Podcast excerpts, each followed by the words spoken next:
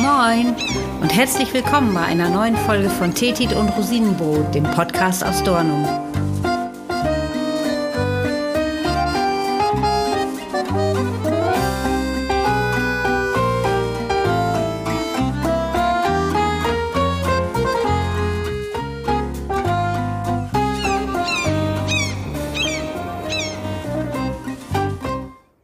Mitte Mai machte Paula sich auf den Weg und verließ das Wattenmeer. Sie flog mit kurzem Zwischenstopp in Island auf die Insel Ellesmere Island. Wisst ihr, wo das ist? Irgendwo ganz weit draußen am Rand des arktischen Ozeans, ganz im Norden Kanadas. Paula blieb dort so circa vier Wochen. Und was sie da machte, weiß man nicht genau. Nur über die letzten 14 Tage ist bekannt, dass sie sich auf einen der spektakulärsten Flüge des Jahres 2016 vorbereitete. Innerhalb von rund 60 Stunden flog Paula aus dem nördlichsten Kanada über 4000 Kilometer zurück, non-stop bis ins niederländische Wattenmeer. Wow, was für eine Leistung. Von einem amselgroßen, eher plumpen, unscheinbaren Vogel. Paula ist ein Zugvogel und gehört zur Gattung der Knutz, ein sogenannter Langstreckenzieher.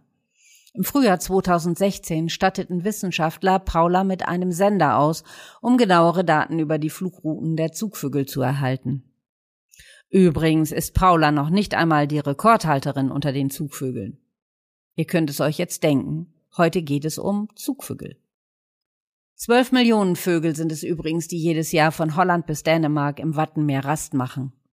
Also Vogelzug ist eigentlich das ganze Jahr, auch im Sommer könnt ihr bei uns Zugvögel beobachten. Aber Frühjahr und Herbst, das sind die Hochzeiten des Vogelzugs. Im Frühjahr beginnt die besonders vogelreiche Zeit im März und steigert sich dann bis zum Mai. Und der Herbstzug, der startet zwar schon im Juni, aber die meisten Zugvögel könnt ihr dann im September und Oktober beobachten. Und dann ist was los hier. Also wenn ihr dann am Wattenmeer steht, dann habt ihr manchmal das Gefühl, ihr seid auf dem Flugplatz.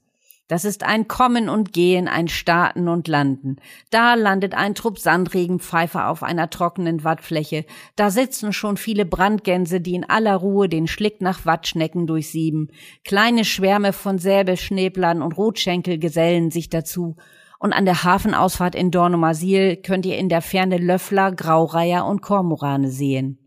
In den Salzwiesen tummeln sich Austernfischer, Grünschenkel, Brachvögel und Scharen von Silber, Lach und Mantelmöwen. Und da fliegt eine Formation von Wildgänsen Richtung Wattenmeer. Überall Gewimmel und Bewegung. Es flattert, stochert, schnäbelt und paddelt überall. Im Wattenmeer machen die Zugvögel vor allen Dingen eins. Fressen. Hier finden Sie nämlich ein wahres Paradies, um sich den Bauch mit Würmern, Krebsen, Muscheln und Fischen vollzuschlagen.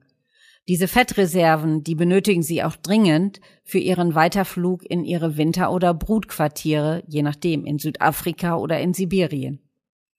Und unser Wattenmeer fungiert dabei als Drehscheibe. Und jedes Jahr macht sich dieser riesige Vogeltreck aufs Neue in Bewegung, immer entlang der Küsten des östlichen Atlantiks. Deshalb redet man auch vom ostatlantischen Vogelzug. Und der ist einer der wichtigsten Routen im internationalen Flugverkehr der Zugvögel und sichert den Bestand unzähliger Vogelarten.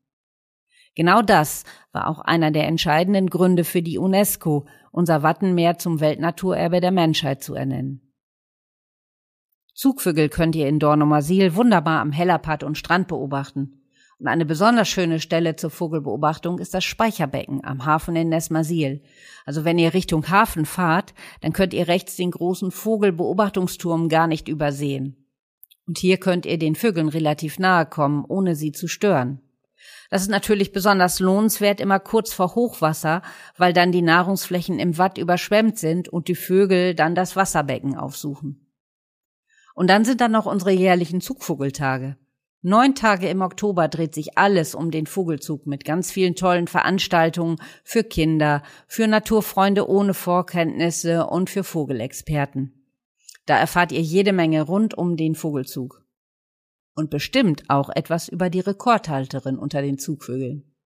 Das ist nämlich die Küstenseeschwalbe, die auch bei uns im Wattenmeer brütet. Sie ist nicht schnell, aber ungemein ausdauernd. Die Küstenseeschwalben legen im Jahr bis zu 80.000 Kilometer zurück, von einem Pol zum anderen und wieder zurück. Wenn man bedenkt, dass Küstenseeschwalben bis zu 30 Jahre alt werden, dann legen die im Laufe ihres Lebens damit fast 2,4 Millionen Flugkilometer zurück. Das ist doch verrückt, oder? Also ich glaube ja den Grund zu wissen, warum sie das tun. Ich meine nämlich, dass Küstenseeschwalben einfach ausgesprochene Sonnenanbeter sind. Denn sie leben in der Arktis im Sommer, wenn dort die Sonne immer scheint und nie untergeht. Und bevor der Winter kommt, fliegen sie in die Antarktis, wo dann die Sonne im Sommer immer scheint. Also die sehen fast nie die Nacht und fast immer die Sonne. Und damit ist die Küstenseeschwalbe das Lebewesen, das am längsten pro Tag das Tageslicht sieht. Das müssen doch Sonnenfreaks sein, oder?